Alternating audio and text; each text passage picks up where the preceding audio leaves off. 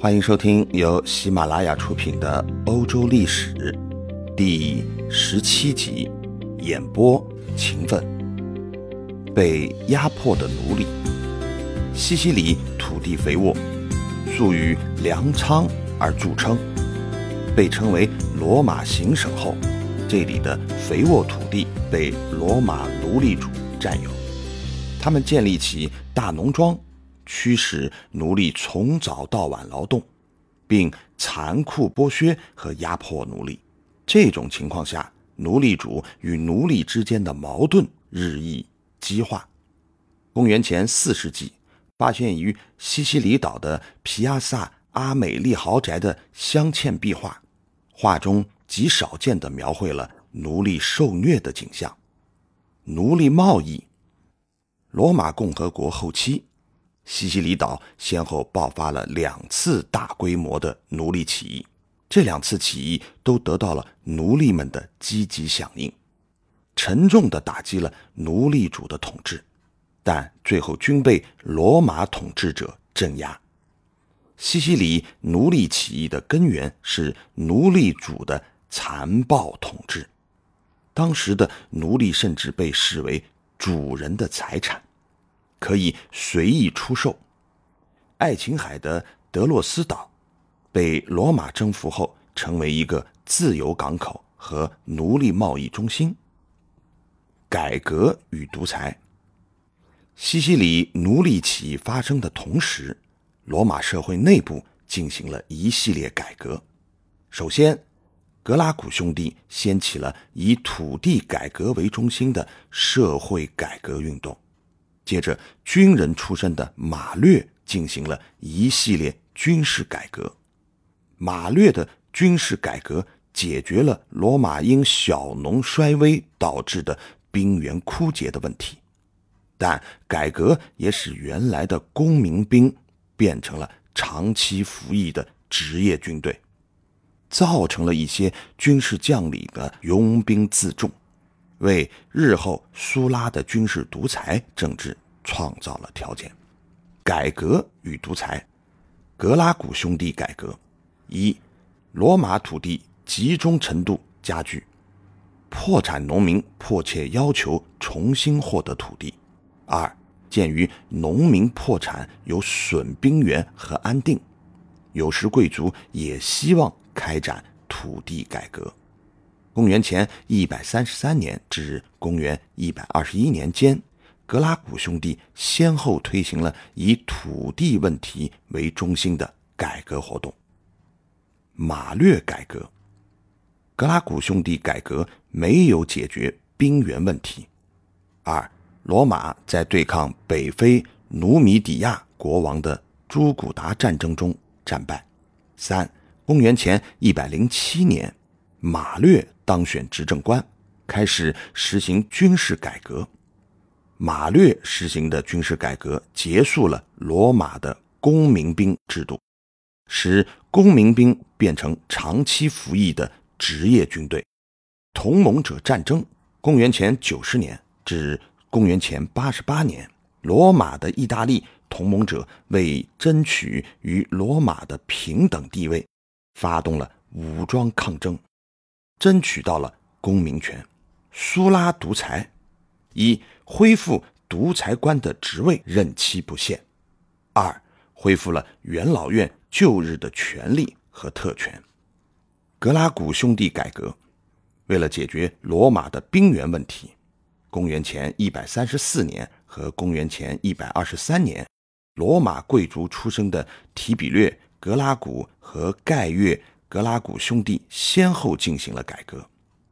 格拉古兄弟改革主要以限制豪强兼并土地、保护小农利益为主，这样就触犯了元老贵族的利益。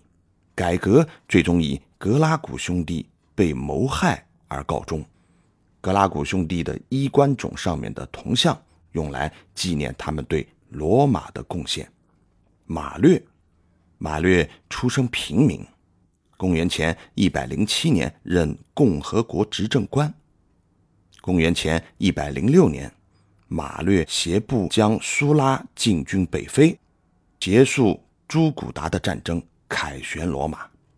他任职期间，针对罗马当时的军队兵源匮乏的情况，进行了一系列军事改革。公元前八十八年，马略在与苏拉的权势之争中落败，逃往北非。次年，马略攻占罗马，第七任执政官不久病逝。马略改革，以募兵制替代征兵制。马略改革。打破了公民兵的财产限制，实行募兵制，大大改善了兵源不足的状况。二，延长士兵服役的年限。募兵制实施以后，士兵的服役年限相应延长至十六年。此外，老兵退役后可以从国家那里分得一块土地作为补偿。三，实行固定的军饷报酬。士兵的薪饷和武装由国家供给，以保证士兵的生活。四、改革军队编制，调整战术队形。随着军队性质的改变，军队人数也随之扩大。针对当时的军队组织和战术队形，马略也做了相应的改革。五、统一武器装备。马略改革中规定。所有重装步兵一律配备杀伤力极大的头枪和短剑，武器的改进和统一大大提高了整个军团的作战能力。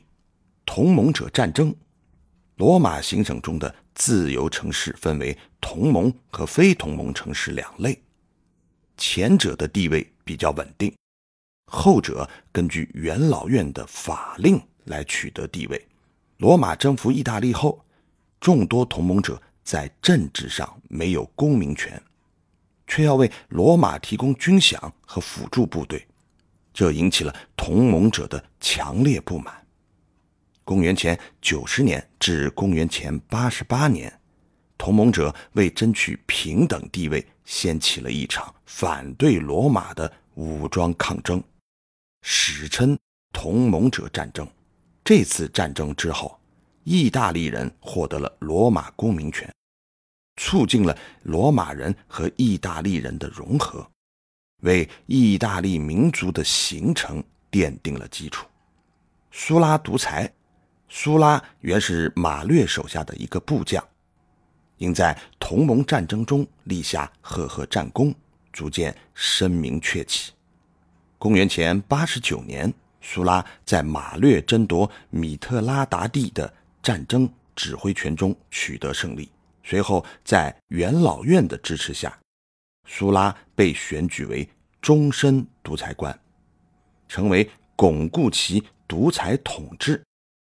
苏拉恢复了元老政体，贵族重获了旧日的特权，保民官权力为剥夺殆尽。